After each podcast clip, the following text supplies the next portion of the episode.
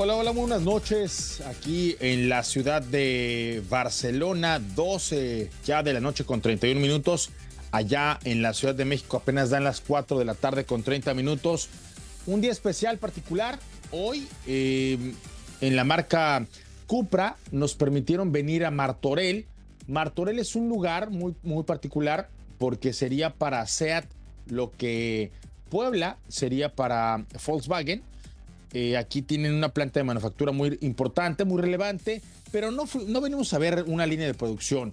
De lo que hoy venimos a hablar aquí a Martorell fue nada más y nada menos que de todo el proyecto que engloba, que acompaña a Tabascan. Tabascan, ustedes bien lo saben, porque lo hemos estado comentando desde hace prácticamente un par de años, es el segundo vehículo 100% electrificado de Cupra eh, una marca que hace cinco años se emancipó, se independizó de SEAT y de entonces a la fecha ha nadado como salmón contracorriente. Al día de hoy presenta resultados impresionantes, espectaculares.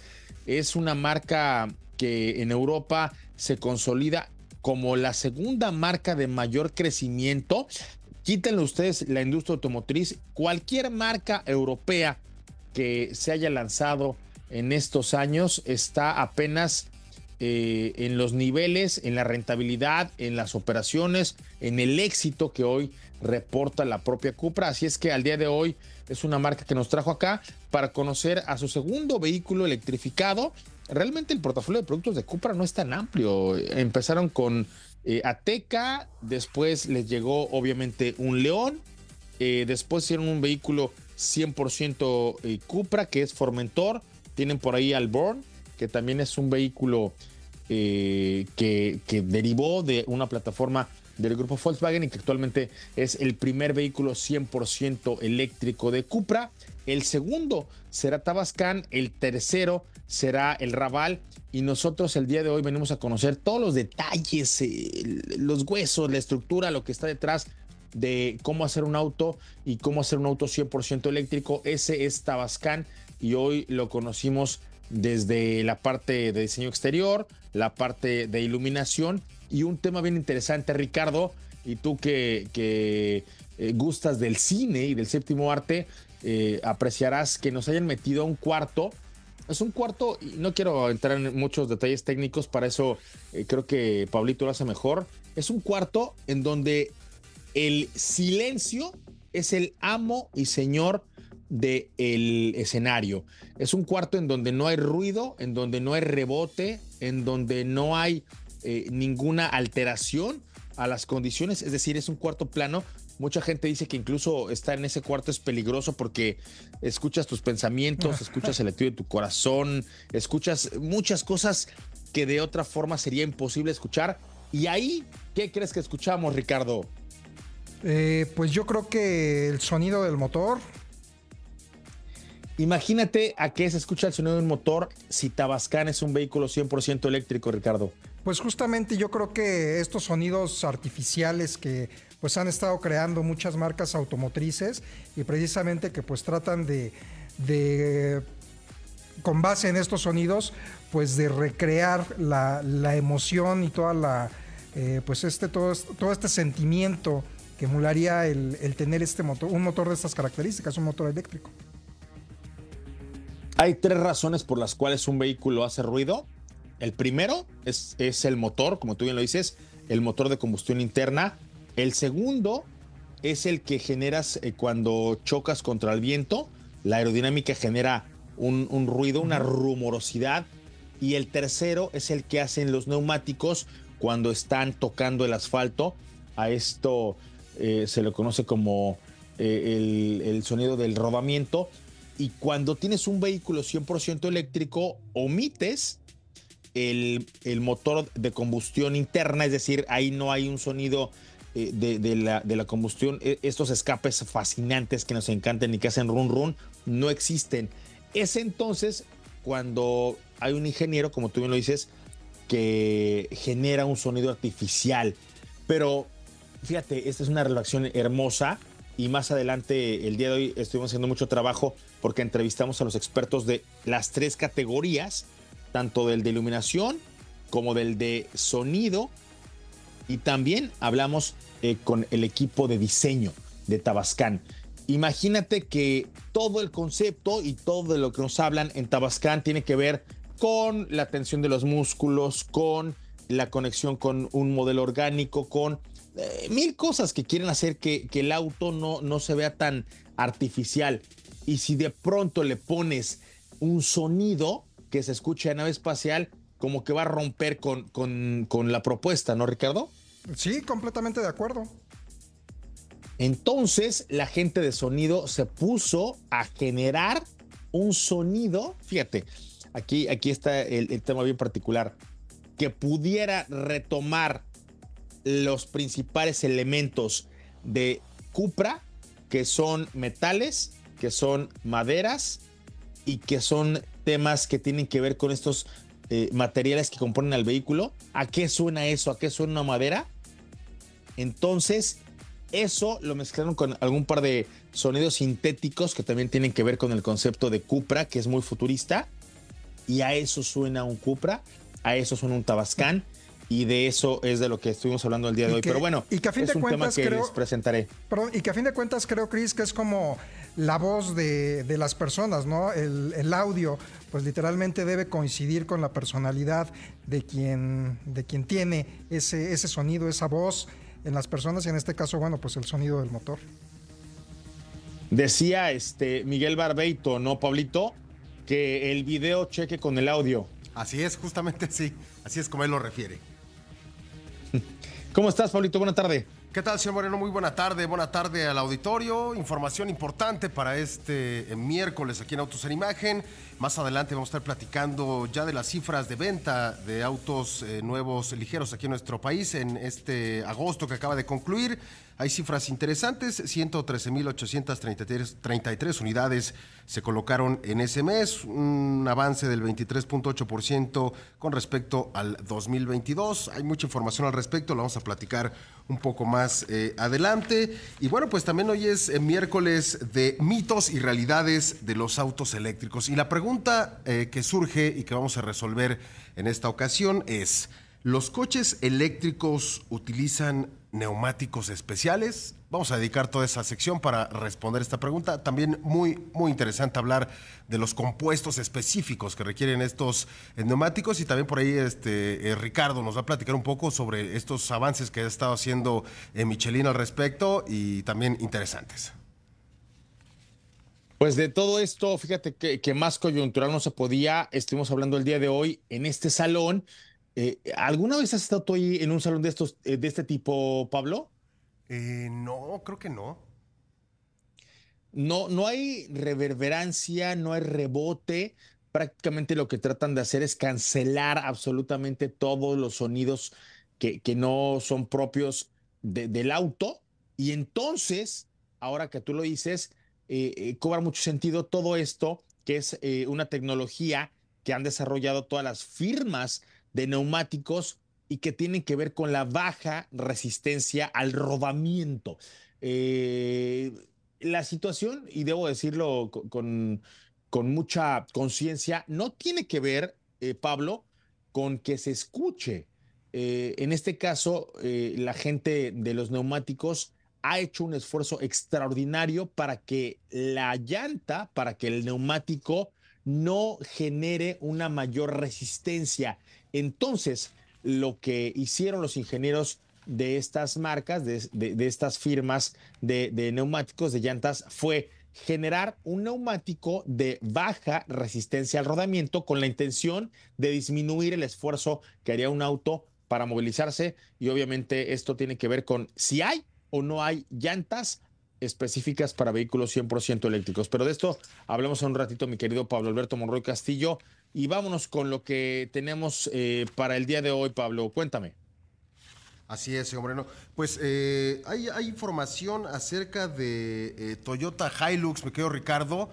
si no mal entiendo, están presentando este, este concepto, pero impulsado por a baterías, pero que generan su electricidad a base del hidrógeno.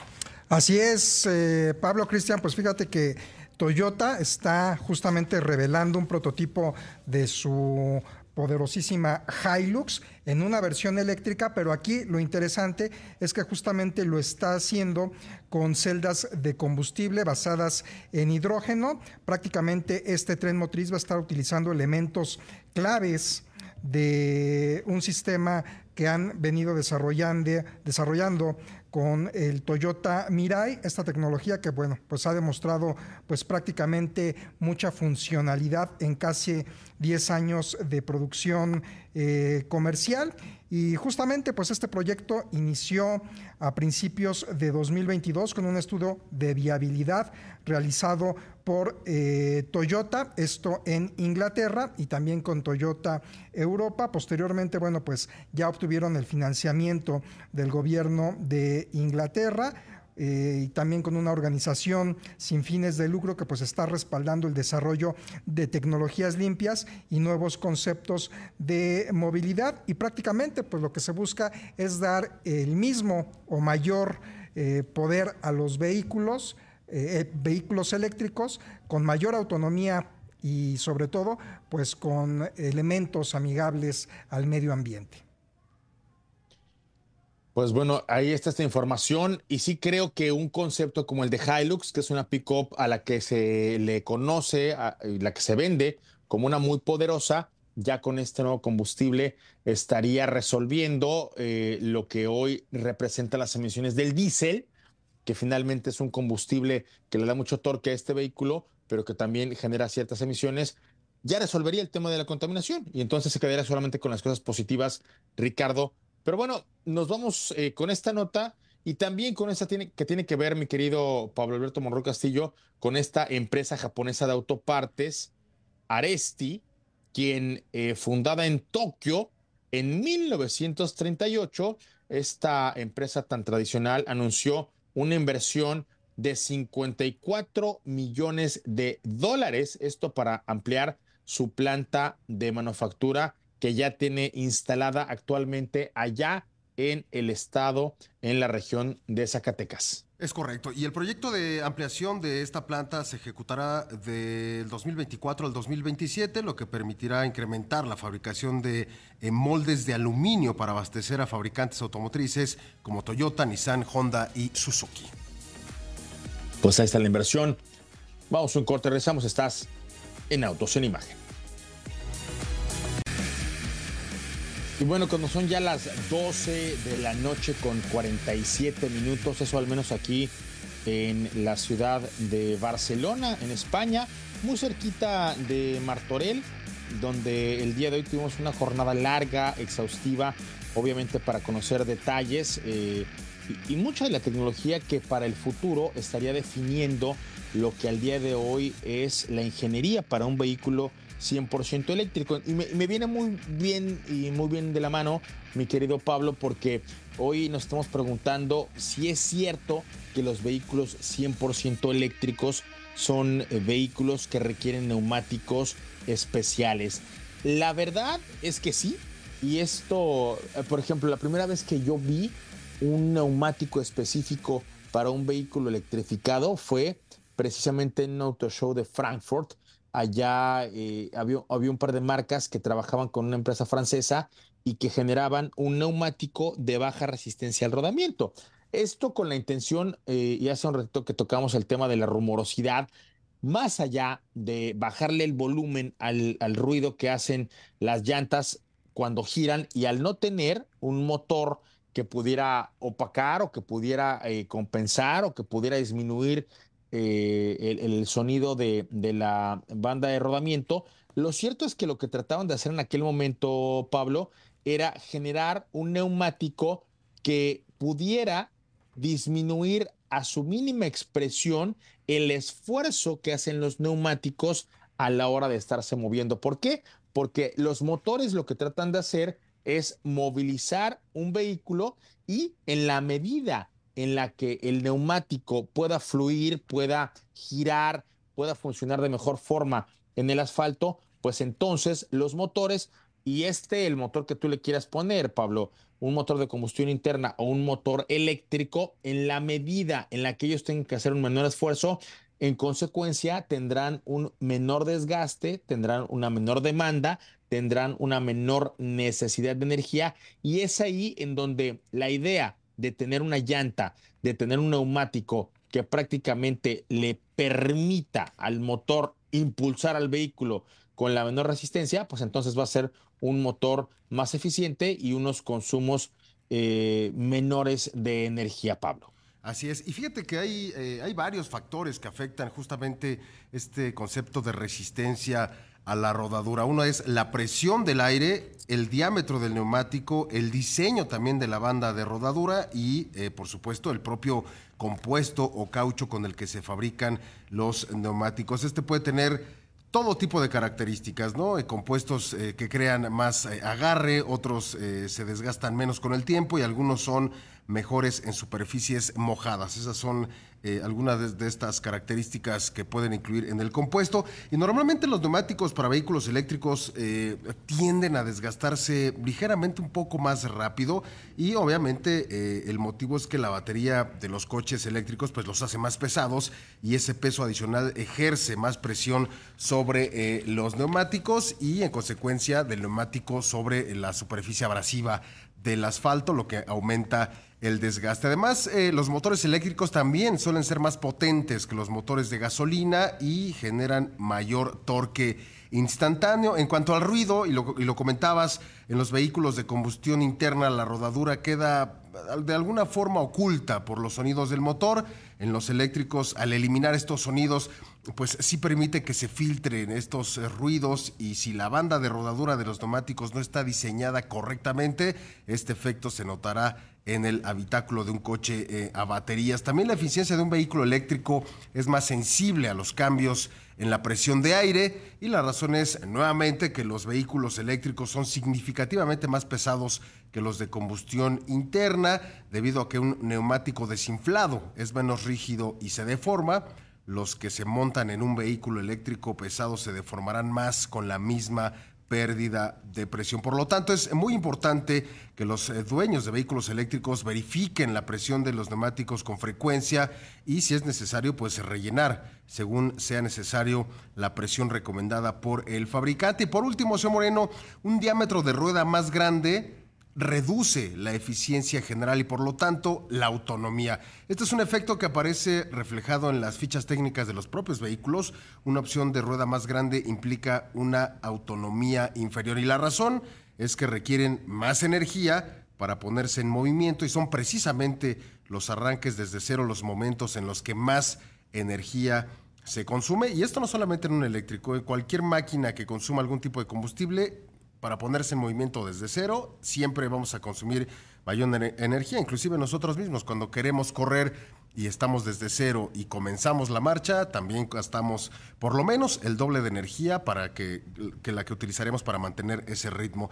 En cuanto al precio, sí, los neumáticos específicos para vehículos eléctricos cuestan eh, un poco más que los neumáticos convencionales de las mismas dimensiones y características. Esto al menos eh, por ahora. Sin embargo, hay fabricantes como Michelin, fabricantes como Bridgestone, fabricantes como Goodyear que aseguran que esta diferencia en los precios pues se irá reduciendo e incluso eh, se invierta, es decir, que sean más accesibles que un neumático que un neumático convencional, cuando los vehículos eléctricos pues se vendan más que los de combustión interna o se vendan pues sí empiecen a ganar más cifras de venta en los diferentes eh, países donde se comercializan. Pero bueno, interesante esta parte y también interesante eh, cómo diferentes, cómo los fabricantes van cocinando este compuesto, van agregando más sílice, van agregando más de otros ingredientes y con esto logran una mayor rigidez sí del neumático, pero tiene que ser en un balance adecuado porque si es más rígido también es muy probable que tienda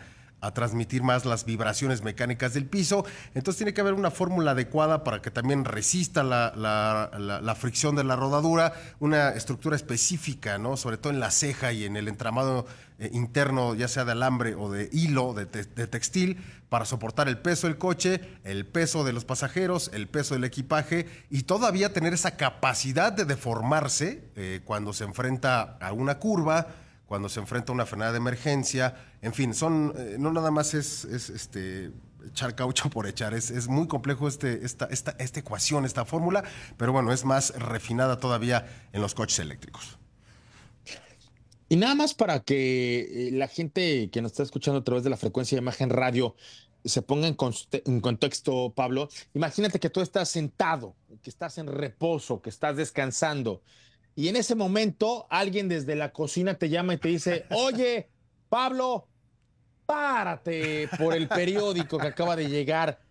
Ese momento específico de me tengo que levantar te genera un mayor esfuerzo que el que tú tendrías que hacer si ya estuvieras en las escaleras de camino a la entrada de tu casa, ¿no? Entonces, eh, a ver, esto lo trato de explicar eh, como lo hacía mi maestro de física, porque justo el estado de reposo, el estado de confort, el estado de paz en tu alma, es el estado más difícil de romper cuando alguien te dice, oye Pablito, vete por un litro de leche porque ya se acabó y el niño tiene, tiene hambre, ¿no? O sea, estos momentos son momentos que en un vehículo impulsado por la energía que sea, como tú bien lo acabas de decir, pues son los momentos que realmente eh, cuando rompes un estado, en este caso el estado de reposo, requieres de una mayor carga energética. Exactamente lo mismo ocurre cuando son neumáticos y cuando hay que hacer un mayor esfuerzo para impulsar la marcha.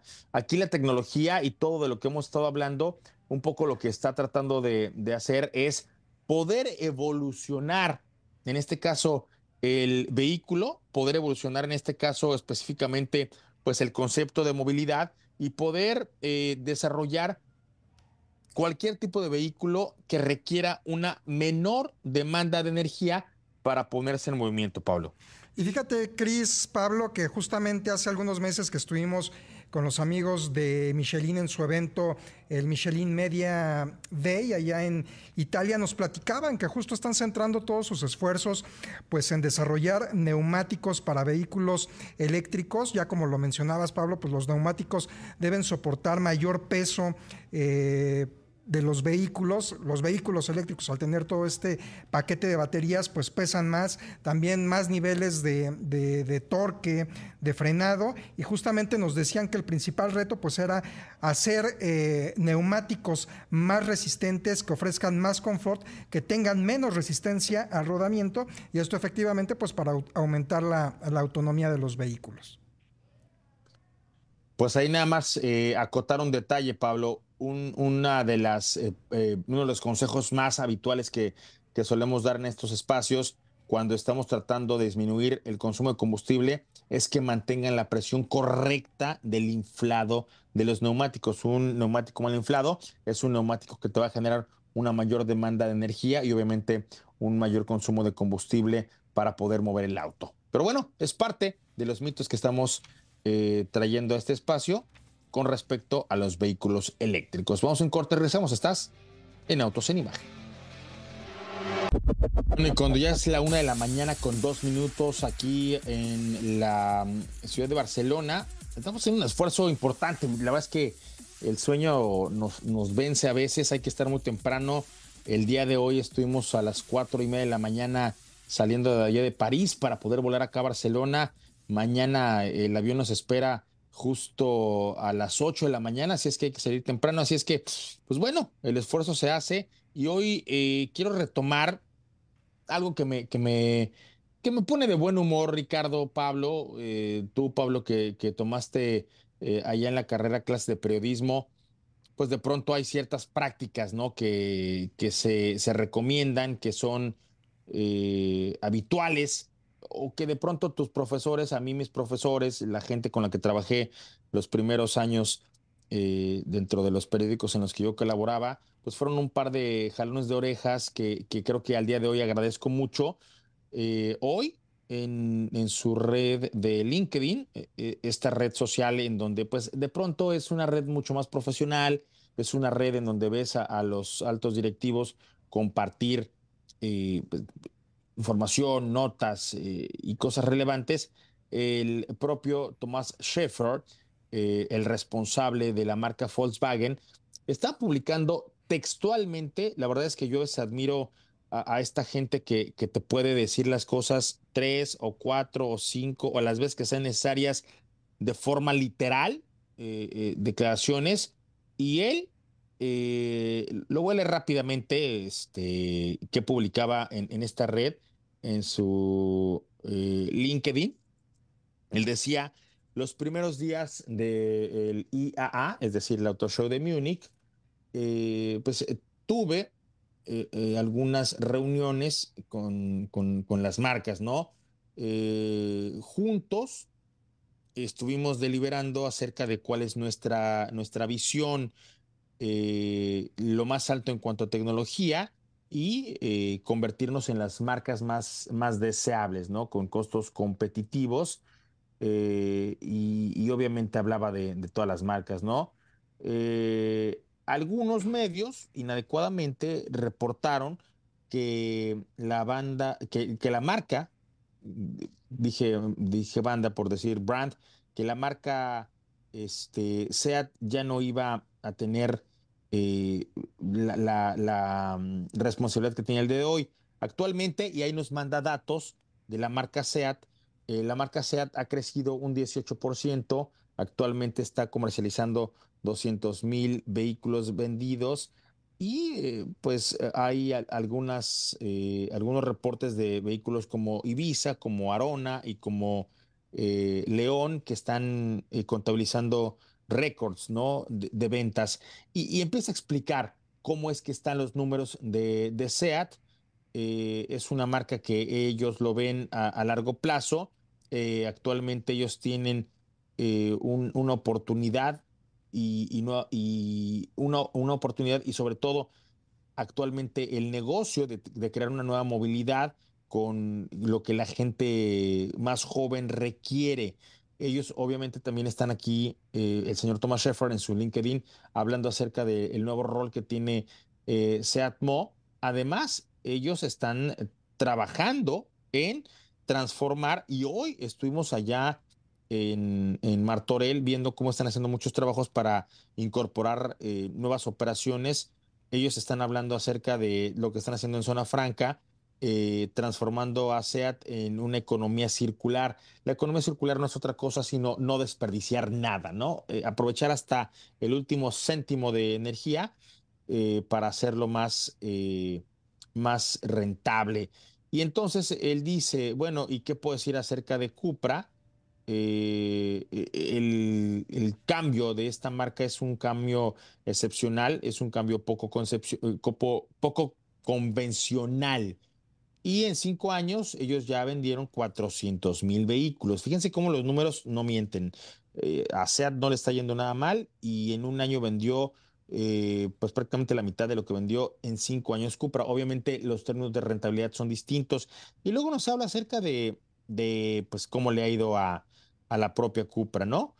Y luego, muy acertadamente, eh, pone sobre los hombros de, de, Wayne Griffiths, quien es actualmente el CEO de SEAT y de Cupra, eh, cuál es eh, la visión que ellos tienen para el largo plazo. Y ahí menciona, mi querido Ricardo, mi querido Pablo, que este hombre, que Wayne Griffiths, acaba de ser reconocido como el CEO del año del 2023 por eh, esta, estos reconocimientos que se llaman Eurostar Awards en esta ceremonia que tuvo, eh, que se dio, que, que, tuvo cauce allá en el Auto Show de Múnich durante este contexto del IAA y obviamente felicita eh, a, Wayne y a quien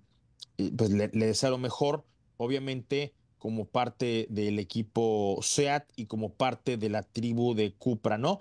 Entonces, sale al paso eh, ante unos rumores mal interpretados. Mucha gente me ha estado en redes sociales ahí tundiendo porque dicen, bueno, voy a guardar tu tweet en donde dices que SEAT no muere, este, para ver quién tiene la, la razón en el largo plazo, Ricardo Pablo premian al señor Wayne Griffiths y obviamente retoman este tema, pues saliendo al frente de estas declaraciones desde su perspectiva infundadas.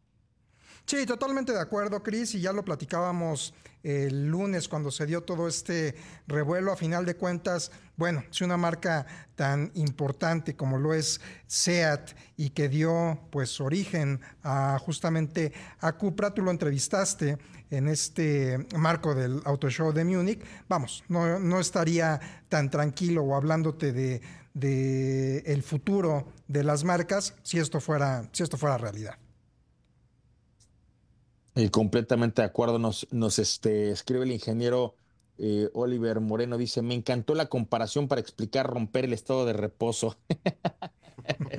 ¿Te han mandado, este, Ricardo, a traer algo al primer piso cuando estás justo poniendo tu programa favorito? En repetidas ocasiones, Chris. Bueno, romper ese estado de reposo es un estado que requiere mucho, mucho mayor energía mi querido Ricardo. Pablito, ¿cómo ves esto de, del señor Gwen Griffiths y este reconocimiento que le dieron allá en Eurostars? Bueno, al final creo que eh, bien merecido eh, él lo tuvo. Y fíjate que este, este premio eh, es en la categoría Car Division CEO del año en los premios Eurostar 2023. Esta ceremonia de entrega tuvo lugar justamente ahí en Múnich durante el Auto Show con la asistencia de más de 70 líderes del sector automotriz.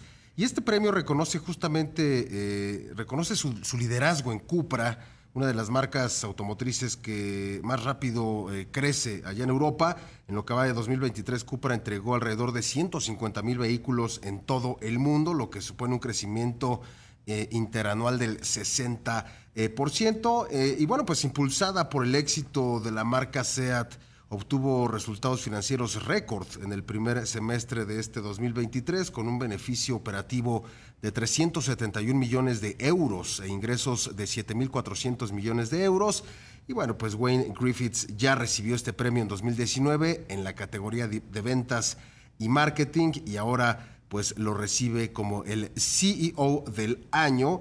Eh, y también hay apuntar, señor Moreno, desde su creación en 2018, hablando ya de Cupra, se vendieron más de 400 mil vehículos de esta marca y tienen la ambición de vender 500 mil autos al año, esto pues a mediano plazo.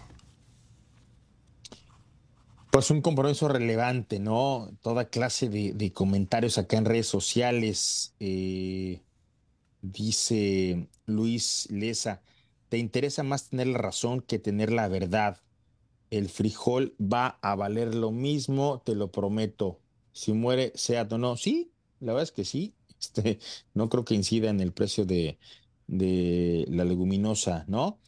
Y luego nos hablan acerca de algunas eh, declaraciones que han dado algunas marcas. Habré que confirmar este, quiénes han eh, sentado su postura. Mucha gente que, que, está preguntando, Ricardo Pablo, acerca de si es o no conveniente en este momento comprarse un SEAT. Pues lo cierto es que yo tomo eh, una decisión de compra de, un vehículo con base en, muchos, pero muchos elementos que tienen que ver con mis necesidades, con mi presupuesto, eh, con eh, el servicio que me están dando, por ejemplo, en una agencia, con los planes de financiamiento. Este, a veces hago poco caso de, rumores y, sí más de, hechos, ¿no? Dice este, por ahí Aníbal de Fax, ¿no? Que son finalmente los argumentos que, que te pueden dar o no una decisión de compra. Nos dice por ahí también José Luis Arreola, cada día me, cada día me convencen más no comprar un auto eléctrico con todos sus costos y problemas integrados. Pues lo cierto es que hoy estuve manejando, y eso sí estuvo padrísimo, lo, lo voy a compartir próximamente, un León Cupra, eh, me lo traje manejando prácticamente unos 400, unos 300 kilómetros alrededor de, de toda esta zona eh, y nada más y nada menos que eh, Ricardo Pablo con esta nueva, pues nueva propuesta de movilidad híbrida. Los, los Cupra hasta ahora me había tocado que eran, eran vehículos que tenían una propuesta importante en cuanto al performance, una propuesta importante con respecto al diseño, una propuesta importante con respecto al equipamiento, pero el día de hoy pude manejar uno que se parece mucho más a lo que Porsche hace con los vehículos híbridos, que con el trabajo en equipo se vuelven más poderosos, que con el trabajo en equipo se vuelven eh, vehículos más dinámicos, más ágiles, más interesantes de manejar, con, una eh, carga extra de energía gracias al, tema eléctrico. Y hoy, precisamente con, con este León, eh, pudimos estar ahí eh, presentando toda esta tecnología que, que, ya está lista. Y yo estoy muy seguro, Ricardo, no sé tú qué pienses, que pronto va a llegar allá a nuestro territorio. Sí, Cris, total y completamente seguro. Pues bueno, Ahí está la información. ¿Algún pendiente por allá? ¿Qué, más traemos, Ricardo? Pues eh, fíjate que justamente hablando del futuro de los automóviles, tanto Continental y Google Cloud, pues están equipando los automóviles con inteligencia artificial. Este desarrollo lo presentaron en el Auto Show de Múnich y si quieres regresando del corte platicamos más de ello. Vamos a un corte, regresamos, estás en Autos sin Imagen. Experimenta tecnología y seguridad sin límites a bordo de Omoda O5. Omoda O5 es el quinto elemento que redefine tu rutina, brindándote una experiencia de conducción sin igual. Escribe una nueva historia y adquiere hoy, hoy mismo con una tasa de interés desde el 13.99%, además de contar con 0% de comisión por apertura. Adicionalmente, tus viajes están respaldados por un millón de kilómetros gracias a la garantía Omoda. No dejes pasar esta oportunidad. El quinto elemento llegó a cambiarlo todo y se llama Omoda O5. Más información ahí en www.omoda.mx.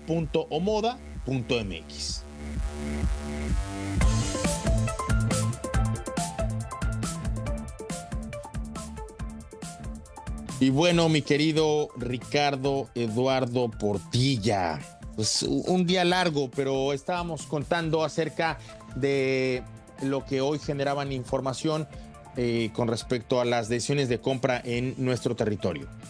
Así es, Chris. Fíjate que un estudio que realizó una empresa que se dedica prácticamente a auditoría, impuestos, consultoría, estrategia y transacciones, presentó su estudio llamado EY Mobility Consumer Index, que prácticamente pues está dando un recuento de los países que tienen intención de compra de vehículos nuevos a nivel eh, global en los próximos dos años y México pues encabeza la tercera posición. En palabras más sencillas es ¿Qué tanto las personas planean adquirir un vehículo nuevo en los siguientes dos años? Esta encuesta se realizó en 20 países, incluido México, eh, por supuesto, y prácticamente la intención de compra de vehículos para los siguientes dos años se ubica en un 64%, donde el 52% planea comprar un auto nuevo y el 12% un vehículo usado. Esto es un ligero descenso del 2% en comparación al 2022. Sin embargo, pues se sitúa México tan solo por detrás de países como es el caso de India y de Brasil. México está en la tercera posición con respecto a, que planea adquirir un vehículo eh, nuevo en los siguientes dos años. Eh, el 48% de los potenciales compradores mexicanos se inclina por eh, modelos sedán, posteriormente por SUVs, seguido de hatchbacks. En cuarta preferencia están las pickups y bueno, ya en, un, en una quinta posición pues están todavía indecisos en el segmento. Eh, aquí también nos habla de movilidad este estudio. El 20% de los encuestados mencionó que trabaja a distancia de tres a cuatro veces a la semana, mientras que un 23% pues trabaja a la distancia de una a dos veces por semana. Y esto prácticamente pues indica el, reflejo de la necesidad de tener un eh, vehículo para realizar sus actividades profesionales. El 81% menciona que lo destinaría a cuestiones laborales y un 86% pues para trasladarse a otras, otro tipo de actividades, como es por ejemplo la escuela o funciones propias del hogar. También en cuanto a vehículos eléctricos, pues ya este estudio arroja que las personas ya están teniendo más confianza en vehículos electrificados, desde 100% eléctricos, híbridos enchufables. Registró un aumento del 44% con respecto al año pasado, lo que indica que pues las personas están teniendo más confianza en este tipo de tecnología. Y es entonces México el tercer país eh, de, de este estudio con la mayor intención de compra, Ricardo, que no es poca cosa. No. Nuestro territorio es uno muy particular. Por ahí mucha gente define a México como un mercado de, eh, de precio. Sin embargo, yo creo que no necesariamente es precio. A los mexicanos nos gusta comprar algo, pero algo que valga la pena. Eh, el, el, sentirte eh, ganador en una negociación también es muy relevante, a lo mejor tanto más que el propio precio, porque estamos dispuestos a pagar siempre y cuando eh, tengamos un retorno de inversión significativo, Ricardo. Y sobre todo, eh, tú lo mencionabas en una entrevista que, realizamos y que posteriormente vamos a estar publicando, que en México, pues los vehículos representan el segundo bien más importante en la vida de, los de las familias. En muchos casos, pues es el, el, el, bien inmueble que pues es más, más importante, incluso por encima que de las casas. Pues depende, ¿no? A lo sí, mejor si vives por allá claro. por Puebla, este, eh, sí te, te, convence más un auto. De, digo, es un tema muy cultural y también generacional, Ricardo. Sí. Fíjate que mucha gente al día de hoy, este, yo sé que tú no, yo sé que Pablito no, pero mucha gente al día de hoy prefiere invertir en un teléfono móvil, ¿no? Tener un mejor teléfono sí, móvil que, que un auto, ¿no? Este, muchos de los chavos de hoy, y, y le mando un saludo este, a, Miguel Esteban Domínguez Quinto, pues prefieren tener un, un, un, teléfono móvil interesante, aunque se muevan en Uber, este, que tener un coche más, eh, más sofisticado, ¿no? Sí, como bien mencionas, es un tema muy eh, cultural, generacional, pero digo, por el momento todavía la tendencia se inclina a que el vehículo pues sí representa uno de los principales bienes inmuebles más importantes en la vida de, de los mexicanos. Por el momento, más adelante pues seguramente cambiará esta tendencia. Oye, y en el contexto de este auto show de Múnich, donde estuvimos el día de ayer todavía, fíjate que una de las cosas que me llamó más la atención y, muy poderosamente es eh, la labor es la aportación, eh, es todo lo que han traído los proveedores. Hay proveedores prácticamente de todo, Ricardo, Pablo. Eh, vi a las grandes marcas alemanas, eh, vía, vía Bosch, vía toda la operación de sistemas de iluminación, vía muchas eh, firmas que hoy están aprovechando inteligencia artificial para desarrollar tecnología. Vi también a muchos proveedores asiáticos que han venido a conquistar el territorio europeo y en esa coyuntura me dejan eh, muy en claro que en México nuestra percepción de, que si una marca china viene a jugar con precio, pues es, es muy eh, limitada. Vienen con todo, vienen con lo que haga falta. El stand más grande que yo vi eh, el día de ayer fue el que estaba eh, ofreciendo, el que estaba hablando de los, de los productos BYD. Y esto pues nos habla de, de, la gran operación. Luego ahí Gerardo San Román, Ricardo, nos hablaba de, de la capacidad productiva que tienen las marcas chinas. Y bueno, obviamente ahí nos, nos queda muy claro que hay muchas formas de competir.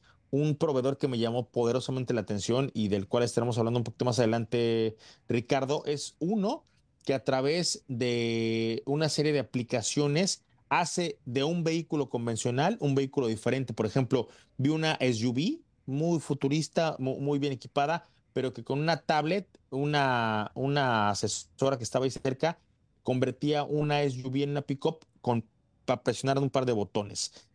Y en este contexto, Continental y Google Cloud eh, están equipando los automóviles con inteligencia artificial regenerativa, pero ojo, esto con una conexión muy importante a una nube que provee de información al, al vehículo para poder eh, tomar decisiones, en este caso entre las marcas Continental y Google Cloud. Ojo, Continental es una marca muy grande. En México la conocemos más por el tema de los neumáticos, pero hace muchas más cosas. Sí, pues prácticamente, como bien mencionas, Chris, la asociación entre, entre, estas empresas van a permitir dotar a los vehículos con inteligencia artificial. Concretamente, de lo que nos platicas, es que tú vas a poder platicar con tu vehículo. Es decir, le puedes decir, tengo, no sé, tengo ganas de una hamburguesa y el vehículo de una forma muy muy coloquial, muy práctica, te va a decir, oye, aquí tenemos cerca, eh, no sé, tal o tal o tal restaurante, o incluso te, le puedes preguntar sobre la historia de algún monumento, algún edificio en particular por el que vayas pasando. Pues bueno, esto es eh, parte de lo que ha dejado el Auto Show de aquí a de Múnich. Eh, me despido, me despido con los números de este, este mes. la industria automotriz está vendiendo más autos, un 5.3% más que incluso el mismo mes del 2019 y un incremento importante del 23.8% con respecto al 2022. Mañana hablamos más de este tema, Ricardo. Nos despedimos. Cris, hasta mañana. Gracias. Pablito, hasta mañana. Hasta mañana, señor Moreno.